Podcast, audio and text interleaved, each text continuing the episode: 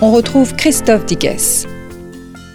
Chers auditeurs, bonjour, bonjour à toutes et à tous, bienvenue sur Storia Voce, une, une émission euh, du magazine Histoire et Civilisation. Nous accueillons aujourd'hui Anthony Guillon. Anthony Guillon, bonjour. Bonjour Christophe. Merci d'avoir répondu à notre invitation. Vous êtes enseignant, agrégé et docteur en histoire. Vous avez consacré votre thèse aux, tirailleurs sénégalais de 1919 à 1940 et donc vous venez de publier euh, aux éditions Perrin, ceci en coédition avec le ministère des Armées, un livre consacré à ces tirailleurs sénégalais, donc de l'indigène aux soldats de 1857 à euh, nos jours. Ma première question, euh, Anthony Guyon, est plus une question au fond historiographique. Depuis quelques années, beaucoup, certains pensent que les tirailleurs ont été comme oubliés. En fait, vous montrez dans votre livre qu'il existe un travail historiographique depuis bien 40 ans sur le sujet. Oui, oui, c'est tout le paradoxe en fait, c'est que les tirailleurs sénégalais ont toujours été présents sur le plan d'image, hein. on a toujours pensé aux tirailleurs, il y a également eu des associations locales qui très tôt se sont saisies de cette question, ont fait des petits monuments, euh, bref, ont rendu un hommage très souvent local.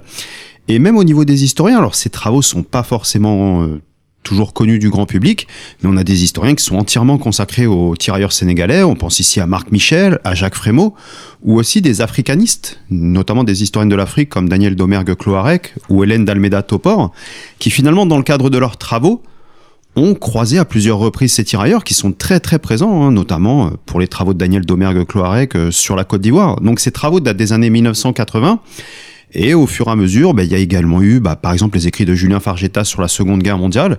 Et là, bah, ce travail, il arrive comme une synthèse, mais finalement, il s'assoit beaucoup sur ce qui a été fait précédemment. Hmm. Alors vous écrivez, je vous cite, ce siècle d'histoire qui mérite d'être raconté dans son intégralité est aussi un récit tragique, un récit de la contrainte, du déplacement et de la distance dans tous les sens du terme. Pourtant, par ailleurs, peu avant, vous commencez en euh, évoquant tous ces grands personnages de l'histoire et qui, qui font en quelque sorte la grandeur de ces hommes et de ces, euh, de, de ces C'est une histoire complexe, les tirailleurs sénégalais. Bien sûr, c'est une histoire étonnamment complexe qu'on ne peut pas résumer euh, au mot contrainte, au mot consentement, selon lesquels bah, tous les tirailleurs auraient été contraints. Bien sûr, la contrainte, elle a été fortement présente. Des villages ont dû, bah, par la force, fournir des hommes. Mais il y a d'autres histoires, notamment des dynasties de tirailleurs, où bah, on devient tirailleur de père en fils. Alors certes, cette histoire, elle n'est pas... Euh, c'est pas l'histoire de la majorité des tirailleurs sénégalais, mais comme vous le dites, il faut euh, pouvoir tout évoquer. Et donc finalement, on a le consentement, l'adhésion hein, même euh, aux valeurs françaises pendant la Deuxième Guerre mondiale. On défend les valeurs de la République. On a bien conscience euh, qu'on combat l'Italie, qu'on combat l'Allemagne, au nom de certaines valeurs portées par le général de Gaulle, et d'autres, bah, peut-être un petit peu plus tôt, pour qui le, le sens du combat va peut-être leur échapper. Mais finalement, comme vous dites, c'est une histoire complexe, c'est une histoire plurielle. On traverse un siècle on parle de centaines de milliers d'hommes, donc euh, on ne peut pas résumer tout ça à une seule attitude, un seul cliché. Il faut donc rentrer dans les détails sans se perdre hein, dans certains travers de la micro-histoire. Est-ce que au fond l'image que l'on a de ces personnages n'est pas une image liée à une forme de propagande? Vous montrez voilà le mythe du soldat africain plus habile avec un coupe-coupe qu'avec une arme à feu. Euh, on connaît tous la fameuse pub euh, Yabon de Banania. Euh, voilà cette image, euh, c'est au fond une image marketing, une image une image superficielle qui est bien éloignée de la réalité. Pourtant cette image a été utilisée par les outils de propagande. Oui, c'est intéressant que vous utilisez le mot image marketing. C'est vraiment ça, finalement, l'image Banania. Bah. Alors, c'est vrai qu'au début, auprès des Allemands, pendant la Première Guerre mondiale, on va diffuser l'image du noir sauvage. Celui qui coupe des têtes, qui coupe des oreilles. Comme il n'est pas assez intelligent pour compter, il coupe les têtes et il les ramène à ses officiers pour qu'ils puissent compter.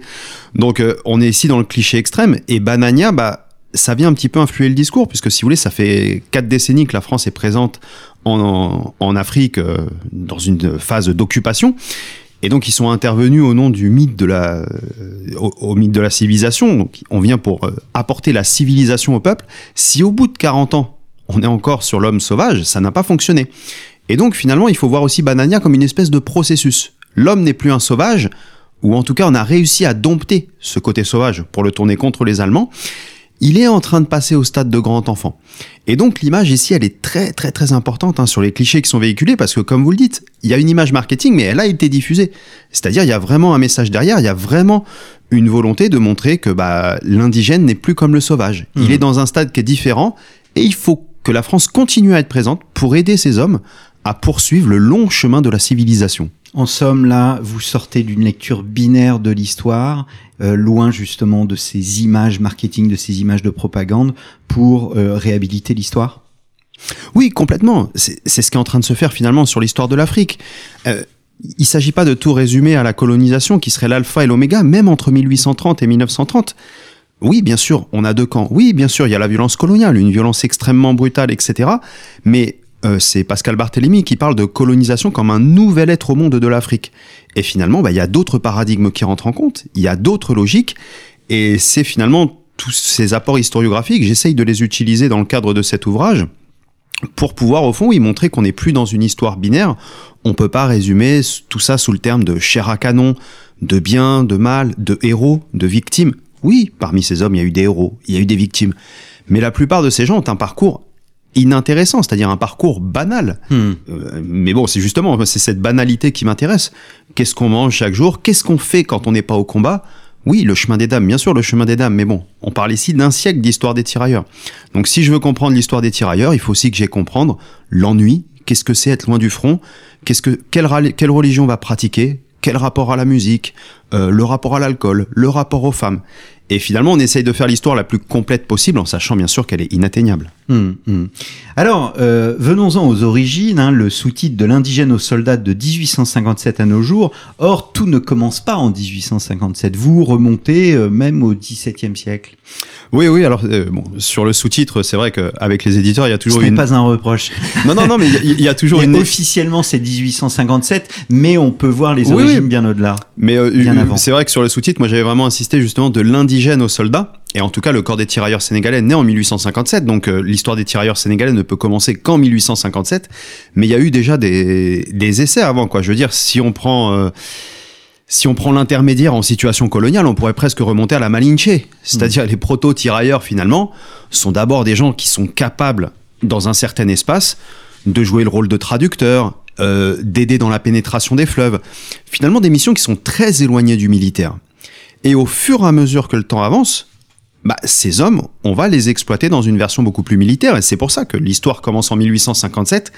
Tout ce qui a été fait avant sont des essais, mais qui restent vraiment euh, à l'état embryonnaire. On va prendre quelques hommes. Et surtout, il faut bien voir que, au début, tout au long du 19e siècle, c'est très difficile de distinguer le tirailleur du statut d'esclave. Et donc ici, voilà, on est plutôt dans un rôle d'intermédiaire. Et au fur et à mesure, déjà dans les années 1830, notamment pour protéger certains ports, bah là, on va recourir aux tirailleurs. Et en 1857, c'est vraiment Federbe hein, qui va insister avec les milieux économiques On va y revenir. ouais. pour qu'on ait des unités euh, à vocation exclusivement militaire. Alors très important, je vous cite là encore, tout Africain servant dans l'armée française n'est pas forcément un tirailleur, et de plus tous les tirailleurs sénégalais ne sont pas originaires du Sénégal. Oui, c'est vrai que le terme de tirailleur sénégalais, bah, tirailleur finalement, c'est un membre de l'infanterie légère qui vient harceler l'ennemi. Bon, bah, ça correspond pas trop à la définition du tirailleur sénégalais. D'ailleurs, même des tirailleurs malgaches, indochinois, hein, le terme de soldat serait plus adapté. Et sénégalais, bah, c'est un terme générique puisque bon, bah, au départ, c'est créé dans les comptoirs du Sénégal. Donc c'est vrai qu'au départ, euh, mais bon, on parle de 500 hommes. Hein, ces hommes sont essentiellement sénégalais. Au fur et à mesure, bah, on prend le terme de gabonais, Aoussa, en fonction de l'unité. Euh, en 1892, le régiment de tirailleurs soudanais va devenir le deuxième régiment de tirailleurs sénégalais. Et donc là, on a un terme qui devient générique, mais finalement, plus on avance dans le temps, et ce qui est assez intéressant, c'est que ceux qui servent la France libre sont des gens d'AEF, donc Mm. euh, très loin du Sénégal. Ils ne sont plus du tout sénégalais, mais ce sont des tirailleurs sénégalais. Est-ce qu'on doit voir la création des tirailleurs sénégalais, et au fond c'est ce, que, ce qui constitue à savoir une force d'appoint, euh, est-ce qu'on doit voir ces- cette création dans euh, la perspective de euh, la, la fin de la traite et de, de l'esclavage Oui, complètement. Euh, ça fait toujours sourire quand on dit ça, mais c'est un abolitionniste convaincu. Il dédicace un de ses livres à Victor Schwelcher. Donc, euh, il y a vraiment cette volonté de rentrer en Afrique pour mettre un terme à l'esclavage, euh, la, pratique, euh, la pratique de la traite en Afrique. Et donc finalement, les tirailleurs sénégalais, dans un premier temps, sont souvent des esclaves rachetés. C'est-à-dire on a racheté aux propriétaires et en échange, ils doivent effectuer un service. C'est assez fluctuant, mais globalement de 14 années. Hmm. Bon, donc euh, on y retrouve quand même des avantages derrière. Il faut pas voir euh, Federbe comme une sorte de philanthrope qui vient libérer les Africains, mais il y a vraiment cette volonté de mettre fin à l'esclavage et surtout les premiers tirailleurs finalement sortent de la condition d'esclave et au début les unités sont mixtes, c'est-à-dire ils sont mélangés avec les blancs et rapidement les réflexes de chacun, de chacune des deux parties qui se retrouvent, c'est bah, faire les corvées des blancs. Et c'est pour ça aussi que Federbe veut les séparer. C'est-à-dire, il veut vraiment, donc nous avec nos yeux de 2022, séparer les noirs des blancs, on verrait ça comme une mesure forcément euh, discriminatoire, mais à ce moment-là, l'objectif de Federbe, c'est que ces hommes se concentrent uniquement sur le militaire. Tant qu'ils seront mélangés avec des soldats blancs non gradés, ils continueront à faire les corvées pour eux. Hmm. Et donc l'objectif est de leur donner une formation militaire digne de ce nom. Bon, soyons honnêtes, hein, sur un siècle, cette formation fera toujours défaut. Hmm, hmm. Alors, vous l'avez déjà cité deux fois, on attribue généralement la création des tirailleurs à, Louis Federbe. Vous, vous confirmez la chose? Oui, quoi. C'est quand même le personnage qui est associé, mais il y a une pression des milieux économiques derrière lui. Les milieux économiques veulent vraiment des unités pour pouvoir les protéger, pour pouvoir protéger leurs intérêts par rapport à l'intérieur de l'Afrique, si vous voulez, par rapport aux ressources qu'ils sont en train de faire, notamment sur le caoutchouc, les cultures de caoutchouc, il y a des razzias qui viennent de l'intérieur. Donc on aimerait que les tirailleurs puissent protéger leurs intérêts donc il y a cette pression-là. Et euh, oui, on est dans un contexte euh, d'occupation, quoi, de d'expansion en Afrique. Et bon, au fur et à mesure, finalement, les territoires qui sont pris sont occupés, donc on a besoin d'une force beaucoup plus pérenne. Et on y voit certains avantages, même s'il faudra un, un peu de temps avant que tout ça se soit théorisé. C'est plutôt Mangin qui va théoriser tous ces aspects, qu'on replacera bien sûr dans un cadre plus global. Mais Federbe, voilà, et le personnage qu'on va associer à ça, et bien sûr, hein, c'est un décret, un décret, prési- euh, un décret impérial, pardon, pas présidentiel, de Louis-Napoléon Bonaparte, qui donne pleinement naissance au corps des tirailleurs sénégalais, Mhm. à Plombières. Pourquoi recourir à, à des troupes auto- autochtones pardon? Alors, il y a par défaut, et on y voit aussi des avantages, par défaut dans le sens où la coloniale n'intéresse pas les métropolitains. Ça, c'est une constance. La coloniale aura toujours, toujours beaucoup de mal à attirer les métropolitains malgré de gros efforts de propagande, euh, aller en Afrique, aller en Asie. Et au fur et à mesure, bah, on y voit des avantages. C'est surtout que les métropolitains aussi tombent beaucoup malades sur place. Donc, on aimerait des hommes qui sont un petit peu plus euh, acclimatés, si, on accepte le terme ainsi, acclimatés sur place. Il y a aussi des questions économiques. Euh, bah, c'est beaucoup plus économique d'utiliser des hommes sur place que d'en faire venir d'autres. Et aussi, bah, ces hommes ont une capacité à trouver des ressources sur place. On est dans leur, euh, dans leur domaine. Par exemple, au moment de Fashoda, hein, au fur et à mesure où ils remontent, eux, euh, bah, à chaque fois qu'il y a des arrêts, ils arrivent à cultiver, par exemple, sur place. Tout autour de Fashoda, on a les tirailleurs qui, au fur et à mesure, euh, arrivent à avoir des ressources auxquelles les Français n'ont pas accès. Donc finalement, il y a toute une série d'avantages, mais c'est vrai que bon, dans, dans un premier temps, l'objectif était d'y amener des métropolitains, et ces métropolitains font défaut, et ça, ce sera une constance, hein, la, la constance de la maladie sur place. Hum, hum. Comment évoluent les, les effectifs? Est-ce qu'on a une idée précise de ce qu'ils représentaient au, au- en 1857 et de ce qu'ils représenteront ensuite euh, à la veille de la Grande Guerre? Oui, oui, alors en 1857, on est sur un bataillon, on va être à peu près sur 500 hommes, dont les deux, les deux tiers sont des esclaves. À la fin du 19e, hum, peut-être début 20e, oui, début 20e, au moment- allez, 1904-1905, on est à 6000 hommes. Et à la veille de la Grande Guerre, on est à 15 000 hommes. Hum. Donc c'est vrai qu'il y a une montée en puissance à la fin du 19e siècle, avec des hommes comme, euh, comme Archinard, comme Mangin, qui, euh, qui utilisent ces tirailleurs, qui leur font confiance, et du coup, bah, on commence à défendre l'idée de pouvoir les utiliser ailleurs. On va les retrouver à Madagascar, au Maroc, et le dernier pas à sauter, c'est de les utiliser en Europe. Hum, hum. Mais alors à vous entendre, on voit bien que voilà, vous parliez d'intérêt économique, mais au fond, ce sont on allait dire des soldats comme les autres, c'est-à-dire qui sont là pour préserver la paix et protéger finalement. Oui, oui, oui, c'est. hum, Les missions, elles évoluent quand même euh, au fur et à mesure de l'histoire des tirailleurs. On va pas pouvoir comparer finalement les tirailleurs qui partent faire la guerre d'Indochine à la Oui. fin de notre période des premiers tirailleurs qui ont cette fonction finalement de protéger à la fois les possessions françaises, les cultures qui permettent d'enrichir les différents milieux économiques. C'est vrai qu'à partir des années 1870-1880, bah, on les retrouve dans les combats euh, d'occupation, contre par exemple Samori Touré. Hein. Là, les tirailleurs sénégalais vont être utilisés. Et donc, il y a aussi cette dimension qui est assez intéressante de, intéressante de guerre fratricide. Hmm. Les soldats africains sont utilisés bah, dans des territoires, parfois dont ils sont originaires. C'est ce qui fait leur force, mais c'est aussi ce qui rend cette histoire quelque part... Euh, qui nous permet pas d'avoir de vision binaire. Voilà, il n'y a pas d'un côté le métropolitain et de l'autre l'africain. C'est beaucoup plus complexe que ça. Et les tirailleurs sénégalais, finalement, représentent euh, ces différentes phases. Et une fois qu'ils ont été utilisés pour les dernières phases de conquête en Afrique occidentale française, là, bah, ils vont être utilisés, par exemple, pour la pacification, entre guillemets, hein, c'est le terme de l'époque, à Madagascar, ou au Maroc à partir de 1908. Hmm. Comment étaient-ils euh, recrutés, ces, ces, hommes? Quelles étaient leurs origines? Puisque vous dites, on disait tout à l'heure hein, que les, voilà, tous les euh, tirailleurs sénégalais ne sont pas sénégalais. Oui, alors dans un premier temps, hein, quand il s'agit de recruter quelques centaines d'hommes, évidemment, on va pas trop s'éloigner dans les terres. Donc dans un premier temps, on reste vraiment à proximité du littoral. C'est toujours le volontariat qui est privilégié, mais il y a peu d'intérêt à servir dans les tirailleurs sénégalais. La solde n'est quand même pas très attrayante. Les missions qui sont proposées ne convainquent pas grand monde. Donc c'est pour ça finalement que dans un premier temps, il faut bien voir la continuité avec l'esclavage. Et au fond, tout au long de notre période, on va fonctionner sur deux jambes, c'est-à-dire une part de conscrits entre guillemets hein, et euh, une part de volontaires qu'on mettra toujours également entre guillemets puisqu'il y a toujours de la négociation derrière. Hmm. Un volontaire, très souvent, bah, c'est quelqu'un qui répond à un appel du chef de village où, bah, en fonction des clans, à tour de rôle, on va fournir un certain nombre d'hommes qui sont pas forcément volontaires. Donc finalement, c'est vrai que cette euh, distinction, euh, le conscrit du volontaire, qu'on a dans l'armée française, elle existe parmi les tirailleurs sénégalais, mais les frontières sont beaucoup plus ténues. Hum, hum. L'un des paradoxes, évidemment, des tirailleurs sénégalais, c'est que la guerre en Afrique les confronte à d'autres Africains, et ceci pour le compte des, des, des Français. Oui, oui. Mamadou Racine-Si, le premier portrait que je fais, euh, bah, il est présent contre Samori Touré. Euh, euh, il, participe au dernier combat contre sa famille. il va prendre une de ses femmes, en faire une de ses épouses. C'est lui qui lui annonce le verdict de, son procès, donc l'exil vers le Gabon.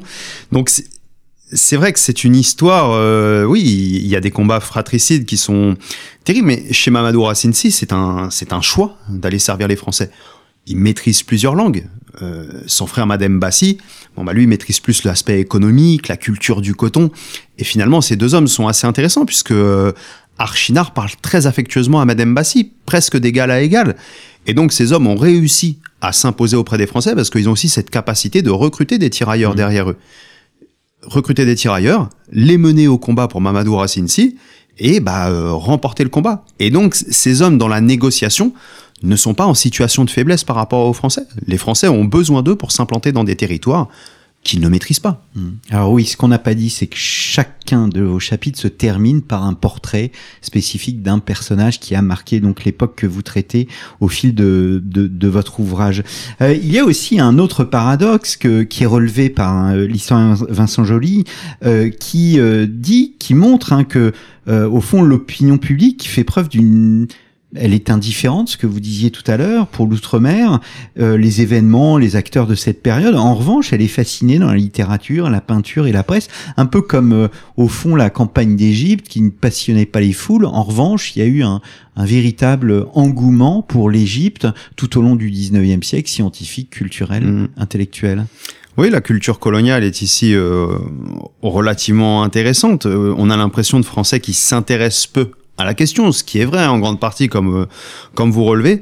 Et il y a certains éléments, bah, notamment je crois qu'on franchit quand même un seuil au XXe siècle, dans le fait qu'ils ont été présents pendant la Grande Guerre, et ensuite on change de paradigme finalement dans les années 20 et dans les années 30, avec l'exposition de Vincennes, et finalement le tirailleur devient une figure euh, quelque part inconnue sur le plan militaire, sur le plan politique, mais très connue dans le domaine culturel. On est habitué à voir ces portraits de tirailleurs, on diffuse aussi beaucoup de photos euh, plus ou moins de propagande, vous voyez, de tirailleurs qui ont une grande famille. On va utiliser ça euh, notamment au Maroc.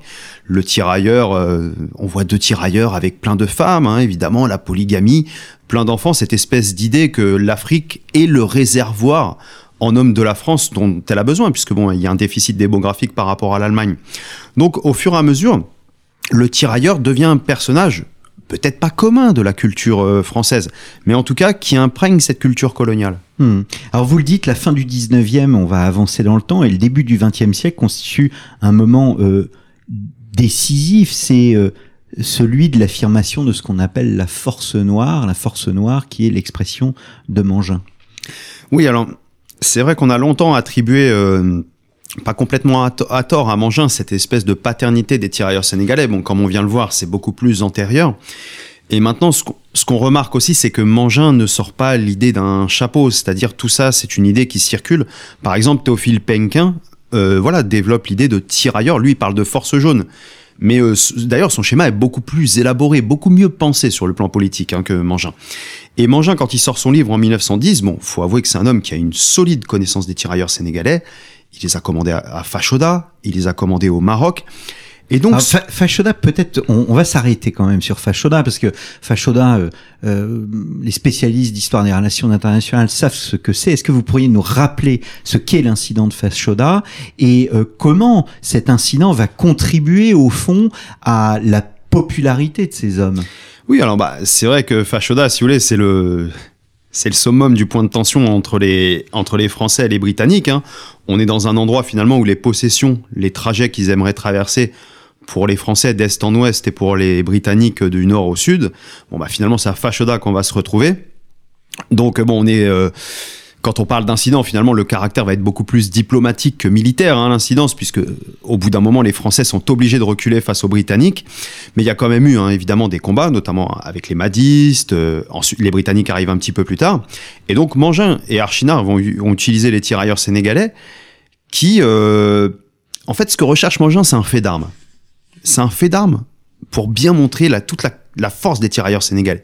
Et donc, c'est vrai que dans la force noire, Fachoda est assez présent il en parle beaucoup pour montrer que bah, les tirailleurs ont été courageux, euh, on peut leur faire confiance pour pouvoir mener des combats, pour pouvoir mener des victoires. Et ça, très vite, hein, avant même la Force Noire, il va déjà diffuser cette idée.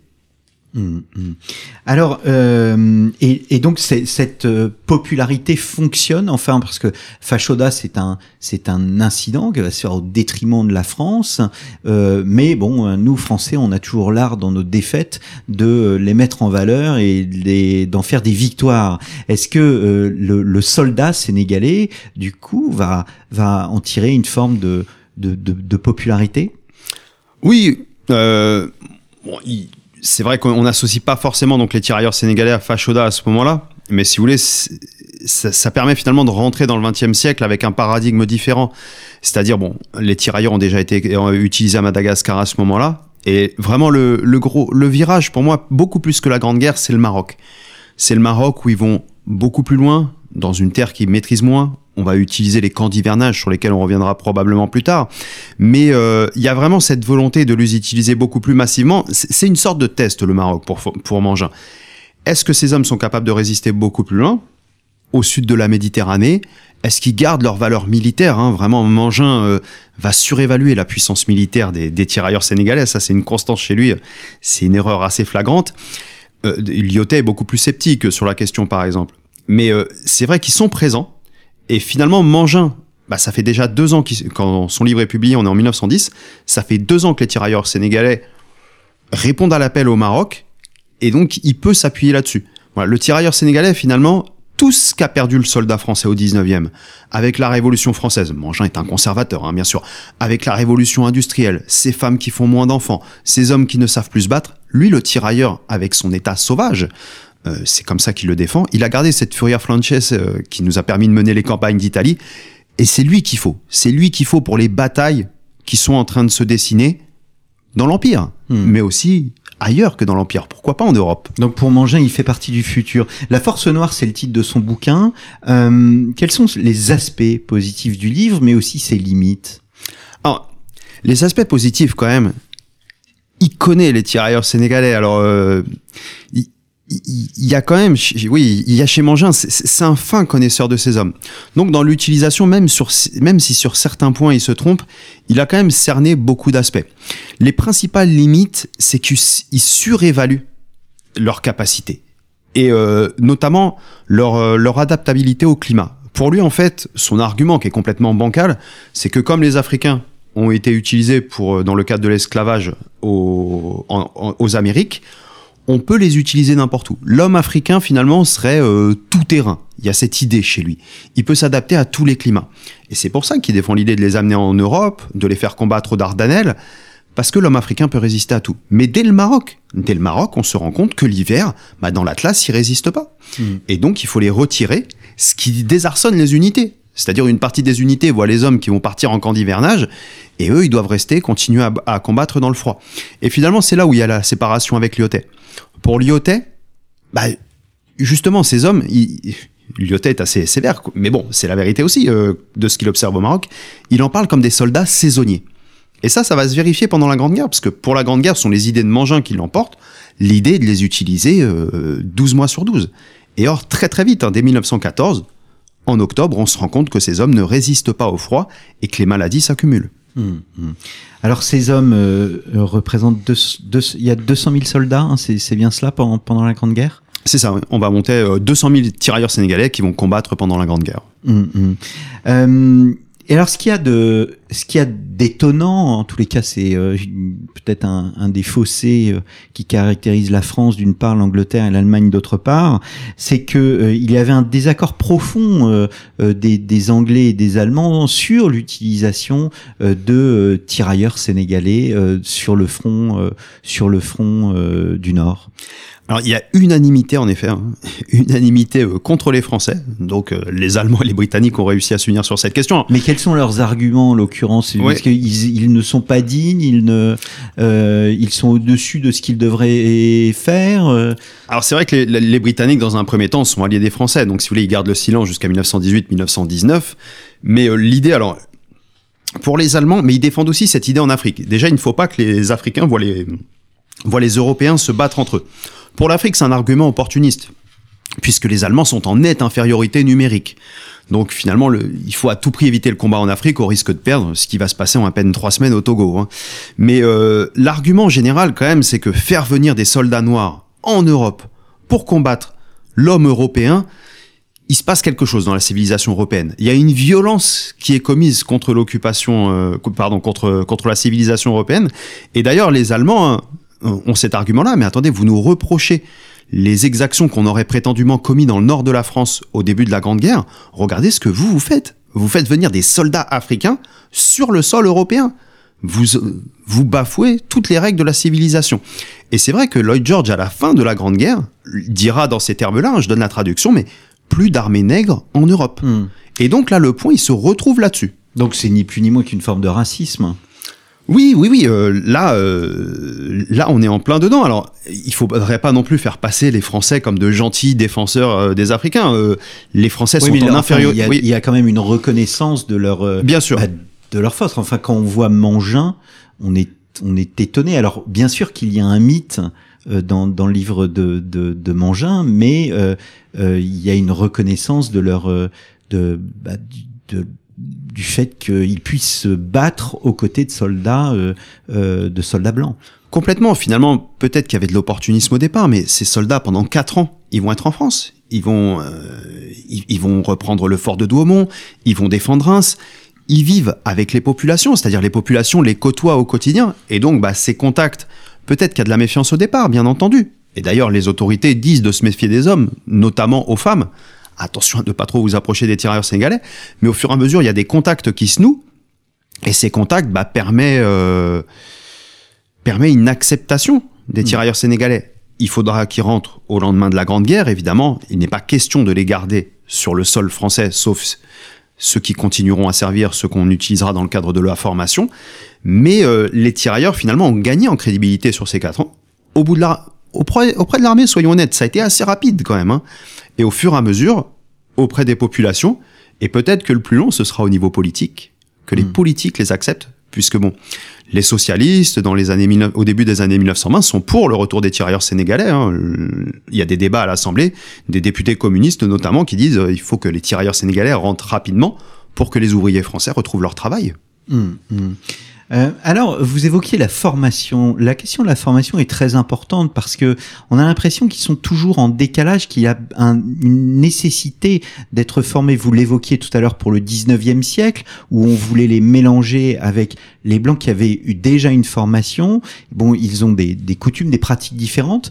Or, euh, Là, euh, on sent bien pendant la guerre que le mythe mangin de la force noire ben, explose un peu et que euh, on devient, il y, a, y, a, une nécessité de euh, retrouver une forme de réalisme et cette réalité passe par le besoin de la formation. Oui, c'est vrai que moi, je suis passionné par ces questions de formation puisque bon bah le soldat quand il arrive au combat, c'est qu'est-ce qu'il y a eu avant? Et ce qui est assez intéressant finalement, c'est le décalage entre la théorie.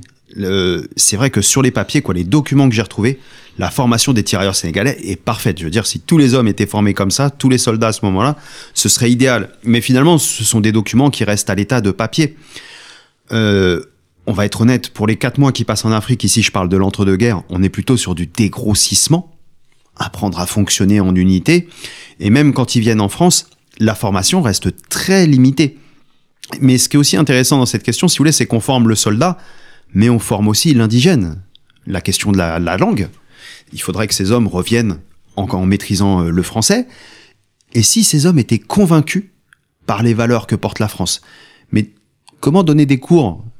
Je, je, je, suis complètement anachronique, mais d'enseignement moral et civique, si on prenait des termes actuels, donc ça existait à ce moment-là, les cours d'instruction, donc comment est-ce qu'on leur enseigne la liberté et l'égalité pour qu'ils défendent ces valeurs, pour qu'ils expliquent que la présence française est bonne, sans qu'ils retournent cet argument contre la puissance française euh, qui est sur leur territoire, euh, contre ces principes, il faut bien l'avouer.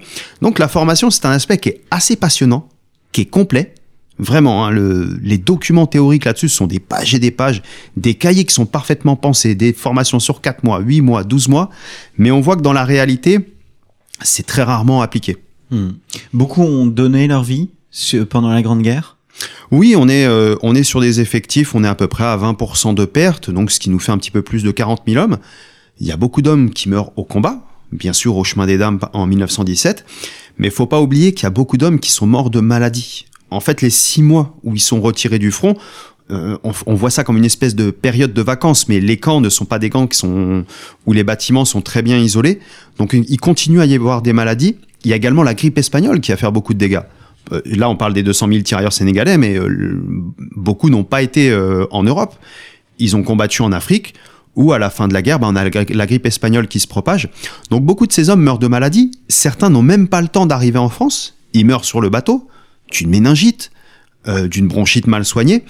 Et donc cette histoire, c'est là aussi où il y a un côté assez passionnant, c'est qu'il faut retrouver, il faut redonner une histoire à tous ces hommes morts. tous les hommes ne sont pas morts au combat, tous les hommes n'ont pas été jetés pour protéger les soldats blancs. C'est beaucoup plus complexe que ça. Et donc finalement, la, la mortalité des tirailleurs, elle est quand même extrêmement plurielle. Et, euh, et c'est aussi ça, c'est-à-dire on va considérer celui qui est mort en défendant Reims ou en allant reprendre le fort de Douaumont comme un héros mais celui qui a jamais combattu, qui a attrapé une maladie, bah on va peu en parler. Hmm. Et c'est ce que j'essaye de faire ici. Hmm. Et vous montrez aussi dans votre livre que la, la proportion de pertes est au fond dans la moyenne de ce qui se passait sur euh, le front. Il n'y a pas d'exception. Oui, oui, là, euh, vraiment, là, j'invente rien. C'est-à-dire, Marc Michel et Jacques Frémaux l'ont montré depuis longtemps au niveau des calculs. C'est-à-dire, le taux de perte est similaire aux tirailleurs sénégalais et, euh, et, aux troupes françaises. Après, on voit quelques spécificités. Il y a un problème en 1917 au chemin des dames. On se rend compte aussi que très souvent les sous-officiers, en revanche, c'est vrai que les sous-officiers euh, à la tête de ces unités ont une mortalité plus élevée, ce qui peut entraîner une désorganisation dans l'unité. Mais finalement, le taux de perte est globalement similaire. Après, bon, bah, dans l'utilisation, le, le propre du tirailleur, hein, c'est, euh, on va, on va pas trouver de tirailleurs sénégalais dans l'artillerie. Le tirailleur est un fantassin ils font partie des premières lignes, mais finalement, parmi les fantassins, le taux de perte est globalement similaire. Hmm. Et on oublie aussi qu'il y a un front africain. Et certains ne vont pas passer euh, la Méditerranée et vont rester en Afrique. Oui, bah oui, oui hein, le front africain, donc que ce soit euh, au Togo, au Cameroun en 1916. Donc là, bah, les tirailleurs euh, sénégalais sont utilisés. Il faut aussi voir que la guerre en Afrique, elle est, elle est passionnante parce que bon, bah, on, on parle pas de la guerre en Afrique parce qu'évidemment, évidemment Verdun 300 000 morts et euh, des batailles qui vont faire 100 de moins euh, moins de 100 morts bon, on va s'y intéresser beaucoup moins, mais si vous voulez, c'est une guerre où on va utiliser les porteurs, par exemple. Pour un, pour un soldat, qui soit d'ailleurs français ou euh, d'Afrique, il vous faut trois porteurs. La mortalité, elle est très élevée parmi ces porteurs. Et dans la violence aussi, je pense qu'il y a beaucoup de travaux à faire là-dessus. C'est-à-dire la violence de la Grande Guerre bah, se superpose à la violence coloniale. Et donc, bah, même si les combats ne sont pas violents, il faut voir que les occupations, et bon là je déborde un peu de mon cadre géographique, mais c'est un thème que j'aimerais bien traiter, du côté des affrontements entre les Belges, entre les Allemands, là on va retrouver des occupations qui sont particulièrement violentes. Hmm. Vous êtes bien à l'écoute de Storia Voce et je reçois Anthony Guyon pour son ouvrage publié euh, chez Perrin, euh, coédité avec le ministère des Armées, Les tirailleurs sénégalais de l'indigène aux soldats de 1857 à nos jours. Je vous rappelle que ce podcast vous est offert par la rédaction d'Histoire et Civilisation avec le soutien de l'association Storia Voce. Vous pouvez toujours d'ailleurs soutenir notre association. N'hésitez pas à faire un don en cliquant sur le lien en haut de la page d'accueil de notre site storiavoce.com. Venons-en, si vous voulez bien, Anthony Guyon, au, à leur quotidien. Vous avez bien montré que, au fond, ce sont des, des, combattants, des combattants saisonniers. Quel est le quotidien de ces personnages en dehors de, euh, bien évidemment, du, front? Euh, J'ai été très marqué pour revenir peut-être aussi euh, au 19e siècle. Au 19e siècle, ces tirailleurs sénégalais vivent avec leurs femmes. C'est-à-dire que les femmes et enfants, eh bien, sont là et jouent même un rôle. Oui, c'est alors c'est la fameuse Madame tirailleur, mais il faut bien voir qu'au 19e siècle, ce sont parfois les Français qui vivent en camp et les tirailleurs sénégalais qui le soir après leur formation retournent chez eux, à côté, dans leur famille. Donc la femme et les enfants font en effet partie euh, pas du combat, hein, mais du quotidien euh, du tirailleur. Les femmes bah, vont s'occuper euh, de la tenue des camps quand on est parti faire mener des opérations on l'a dit tout à l'heure, hein, elles sont utilisées également, ce sont des outils de propagande, dans le sens où ces hommes continuent à faire euh, des enfants. La femme peut également s'occuper des hommes célibataires, c'est-à-dire elle va faire à manger pour les autres, euh, pour les autres hommes. Et donc, il y, a une présence des, euh, de la famille aux côtés des tirailleurs, et c'est une constance hein, jusqu'à la campagne du Maroc. Euh, on insiste bien pour le Maroc pour que les femmes puissent suivre. Euh, à la fois bon pour ce qu'on a dit tout à l'heure pour la question de propagande mais aussi pour le moral des hommes. C'est important pour le moral des hommes d'avoir la famille à côté. Et il y a un point de rupture avec la grande guerre évidemment. Et là la grande guerre si vous voulez c'est terrible parce que évidemment la femme ne suit pas les enfants non plus. Mais même sur la communication on parle du pacte épistolaire pour reprendre Anne-Clémentine Larocque sur le lien entre les poilus et leurs familles. Il y a toute une littérature là-dessus mais il faut bien se dire que les tirailleurs n'ont pas de contact n'ont pas de contact avec leur famille leurs familles vont recevoir certains communiqués en bonne santé, évacués à l'hôpital, décédés. Mmh. C'est le seul, c'est la seule chose qu'ils peuvent recevoir. Donc à partir de ce moment-là, se pose la question, et l'état-major se la pose vraiment. Hein. Euh, c'est très important. Là, les courriers sont vraiment constants entre le ministère des colonies et le ministère de la guerre. Le ministère de la guerre demande, mais qu'est-ce qu'on peut faire pour le moral de ces hommes? Exactement, le moral des troupes est très important. Je me souviens plus du nom du fruit à coque euh, que euh, l'armée tente de faire venir d'Afrique pour euh, justement les contenter parce que il s'agit d'un fruit très utilisé. Oui, alors là, c'est vrai que c'est une aventure euh, vraiment d'historien dans les archives. J'ai retrouvé toute une série de documents entre le ministère des colonies et le ministère de la guerre qui parlaient de noix de cola. Et donc le ministère de la guerre dit mais on s'est rendu compte que la noix de cola remontait le moral aux tirailleurs. Comment peut-on faire? Quelle est leur durée euh, Au bout de combien de temps ça périme? Donc ce qui est trouvé en 1916, c'est on les fait partir avec un stock de trois mois. Chaque tirailleur a un stock de trois mois de noix de cola. Et après, ben, on va essayer d'en trouver sur un marché, en sachant que c'est particulièrement cher en Europe, sur un marché pour pouvoir leur donner. Et donc il y a toute une série d'éléments. On se rend compte que les tirailleurs ne tiennent pas l'alcool. L'alcool occupe une place de choix dans le quotidien du poilu. Bon, bah pour les tirailleurs sénégalais, on va éviter l'alcool fort. On va privilégier du café. Pour les Indo-Chinois, on va euh, utiliser davantage le thé. Et donc la question du moral, euh, il faut bien se dire ça, c'est que l'armée euh, tient ces hommes dans le sens où il faut qu'ils soient bons au combat, et donc le moral est très très important. Euh, les tirailleurs ont aussi, pour ceux qui ont appris à écrire, ont un sort de système de marraine avec des, euh, des femmes qu'ils auraient rencontrées à Fréjus, Hmm. là dans les camps où ils sont mis en hivernage. Il y a des petits échanges qui n'ont pas évidemment la dimension des, hum, des poilus métropolitains, mais qui participent à essayer de remonter autant que faire se peut le moral de ces hommes. Hmm. Comment se passera le retour après euh, la, la Grande Guerre? On, on imagine le retour hein, assez long. Le retour est très long pour deux raisons. une raison euh, tout à fait euh, compréhensible euh, à ce moment-là, c'est qu'on veut rendre d'abord les métropolitains à leur famille. Et donc, bah, c'est les tirailleurs qui vont rester un petit peu plus longtemps, c'est-à-dire entre finalement la signature de l'armistice et le traité de Versailles. La deuxième raison, c'est que quand ils sont venus, les tirailleurs, ils sont venus dans l'urgence. Donc, il y a eu beaucoup de catastrophes sanitaires sur les bateaux. Et on veut à tout prix éviter ça au retour. Donc déjà, ce sont des compagnies de commerce qui assurent le retour, mais euh, si vous voulez, les tirailleurs sont euh, des passagers parmi d'autres. Le seul deal finalement avec le ministère de la Guerre, les compagnies de commerce exigent qu'il y ait que les places à l'aller soient prises au retour. C'est pour ça qu'on les rend très progressivement. Les derniers tirailleurs de la Grande Guerre rentrent en 1921. Donc ces retours sont très longs, sont assez compliqués, et c'est vrai qu'on perd après rapidement la trace des tirailleurs pour deux raisons. C'est que bon bah les, les Français ne s'y intéressent plus. Et aussi, bah, les tirailleurs, une fois qu'ils ont retrouvé leur village, il faut pas s'imaginer qu'ils attendent quoi que ce soit de la métropole. Même pour les soldats blessés, mutilés, ils reçoivent peut-être des Français en Afrique occidentale française. Donc, très souvent, ils vont se rabattre sur le système de solidarité que eux connaissent le mieux. L'entre-deux-guerres, c'est euh, un, un- voilà, que constitue euh, l'entre-deux-guerres dans la, la vie des, des, des tirailleurs? Est-ce qu'ils interviennent notamment euh, en, en Rhénanie en 1923 Alors bon, du coup, il y a une déformation. Comme vous l'avez dit, ma thèse porte sur l'entre-deux-guerres. Donc, pour moi, c'est une période qui est très, très importante. Et bon, le, et très riche donc et, et- et particulièrement riche. Donc on va les retrouver en Syrie, on va retrouver dans la guerre du Rif, et on ne les retrouvera pas dans l'occupation de l'espace rhénan. C'est assez fou, c'est-à-dire cette campagne de la honte noire.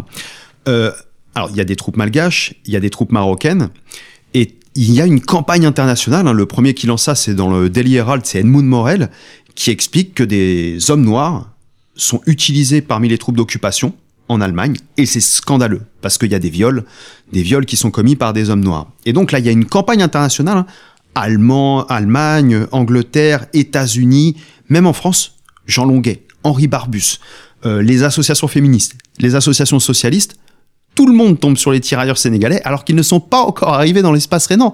L'armée dit mais attendez, mais il, il n'y en a pas, donc on va mener une enquête. Donc l'enquête, elle est menée sur les viols commis par des Marocains et des Malgaches. Et bon, d'ailleurs, cette enquête montre qu'il n'y a pas plus de viols qui seraient commis par les troupes coloniales que par les troupes euh, métropolitaines. Et donc, les, finalement, les soldats ne vont pas y être mis. Alors, c'était Blaise Diagne, hein, député du Sénégal, qui voulait que les tirailleurs soient parmi les troupes d'occupation. Il avait négocié avec Clémenceau. C'était une forme de reconnaissance. Mais, cet effet, ici, ça peut faire sourire puisqu'il n'était même pas présent, c'est terrible sur le long terme, puisqu'il y a bien des bâtards rénants, pour reprendre l'appellation d'Hitler, qui sont issus des relations, parfois consenties, même souvent consenties avec les troupes coloniales. Et euh, donc euh, Hitler veut euh, stériliser les métis. Pour lui, voilà, c'est la preuve de l'abattardissement de la race. Et pendant la campagne de 1940, bah, on séparera les tirailleurs des prisonniers français en dehors de toutes les conventions et une balle dans la tête. C'est pendant l'entre-deux-guerres, au fond, que se développe tout un ensemble de, de clichés. Et euh, vous montrez hein, dans votre livre que l'état-major même hein, se pose la question euh, de la légitimité de leur présence, dans la mesure où il y a une forme de peur, euh, souvent face à, aux, aux contradictions du, du, euh, du discours impérialiste, une peur au fond que ces hommes se retournent un jour contre la France. Oui, c'est vrai que bon, bah, à ce moment-là, dans, dans l'entre-deux-guerres, les, les discours indépendantistes euh, se multiplient. Et il y a vraiment, la- à partir de ce moment-là, il y a une crainte que les tirailleurs comprennent ce qu'est la colonisation et du coup qui retournent les compétences euh, acquises dans le cadre de l'armée contre l'armée française. Ce qui est assez intéressant finalement sur le long terme, c'est qu'on a plutôt d'anciens tirailleurs qui vont devenir euh, des dirigeants des États africains indépendants et qui vont utiliser leurs connaissances pour former leurs armées nationales. Et euh, c'est tout le paradoxe finalement, c'est que ces hommes ne vont pas retourner leurs compétences contre l'armée française, même si on peut retrouver hein, en 1919, en 1920, euh, ça Daniel Domergue-Cloirec le montre très bien en Côte d'Ivoire, des d'anciens tirailleurs qui ne savent plus quoi faire se réunissent et vont par exemple rançonner des villages. Un mot peut-être, même si c'est peut-être une des pages les plus connues hein, sur le euh, sur le les tirailleurs sénégalais pendant la, deuxième guerre mondiale? Oui, alors là, mon collègue Julien Fargetta s'y avait consacré euh, tout un livre assez euh, passionnant, hein, c'était euh, le fruit de sa thèse. Donc on se rend compte bah, finalement que les tirailleurs sénégalais correspondent à l'armée française, quoi, aux armées françaises de, euh, de la Seconde Guerre mondiale. Donc évidemment, ils sont particulièrement présents en mai-juin 1940, donc ils vont être également prisonniers, ils vont partir dans les fronts Stalag, mais évidemment les Allemands ne veulent pas voir des, des soldats africains sur leur sol, même s'ils sont prisonniers. Donc tout ça, ce sera fait en France. Beaucoup vont s'échapper, ils vont euh, forger euh, la résistance. Il y a par exemple Adiba, qui est un résistant euh, célèbre dans les Vosges, qui mourra en 1943. Et aussi, bah, il y a des nouveaux tirailleurs qui vont être recrutés. Par exemple, Félix Eboué, un gouverneur du Tchad, est un des premiers à rejoindre la France libre. Et donc, finalement, les tirailleurs étaient surtout des soldats d'AOF. Hmm. C'était là qu'on les recrutait. Donc là, on part vers l'Afrique équatoriale française, Gabon Bangui-Chari, Cameroun, et également la portion du Congo. Euh, et donc ces soldats-là vont aider la France libre, c'est-à-dire ça va vraiment constituer le socle de la France libre. On avait dit tout à l'heure hein, pour les chiffres, ils représentent pas la moitié des hommes, mais à Bir Hakeim, les deux tiers des 3700 soldats sont des soldats africains. Hmm, hmm. Alors on arrive euh, peut-être un dernier mot sur euh, la fin des tirailleurs sénégalais qui correspond à la fin de la colonisation. Oui, bah cette histoire, se clôt avec euh, la colonisation, même si dans la décolonisation, vous avez 60 000 tirailleurs qui ont été utilisés pendant la guerre d'Indochine et 5 000 pendant la guerre d'Algérie. Alors, il y a un effet chronologique, hein, bien sûr, mais euh, dès la guerre d'Indochine, il y a quand même une crainte. Une solidarité, finalement, entre les Africains et les Indochinois qui sont en train de lutter pour leur indépendance. Cette solidarité n'aura pas lieu. Alors, pourquoi ne pas en avoir utilisé plus pendant la guerre d'Algérie on craint davantage une solidarité musulmane, même si elle semble pas s'être dessinée. Et aussi, on est en 1954, donc on est un petit peu plus avancé quand même dans le processus des décolonisations à l'échelle euh, à l'échelle africaine et à l'échelle asiatique. Et donc ce corps n'a plus euh, n'a plus de raison d'être. Et au fur et à mesure de la guerre d'Algérie, bah, l'Union africaine hein, s'effrite. Et donc quand les États deviennent indépendants, très souvent, l'officier va convoquer le tirailleur, lui dit bah écoute ton État devient indépendant, qu'est-ce que tu choisis hmm. Continuer à servir l'armée française ou partir dans ton pays et euh, bah, redevenir un citoyen de ton pays. Et donc cette histoire elle se termine voilà entre 1958 et 1962 avec des soldats qui petit à petit retrouvent euh, retrouvent le pays euh, qui est en train de devenir indépendant. Hmm. Peut-être un dernier mot pour résumer. Au fond, on a l'impression, c'est le mot que vous utilisez. Euh, voilà, encore une fois, nous sommes loin d'une histoire binaire, mais davantage euh, en face d'un kaléidoscope. Oui, exactement. Le terme de kaléidoscope, hein, le, terme de circulation aussi est très important.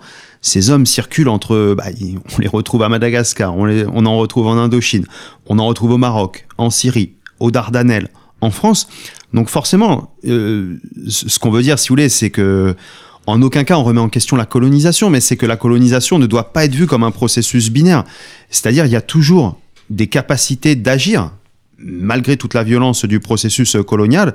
Et donc l'histoire des tirailleurs sénégalais reflète l'histoire de l'Afrique qui est en train de se faire en ce moment, c'est-à-dire une histoire qui certes se pense avec les métropoles, mais se pense également hors des métropoles. Les connexions avec l'Asie, le fonctionnement à l'intérieur. Il faut voir, hein, une des spécificités de la colonisation, c'est le sous-encadrement en particulier quand on rentre dans les terres africaines.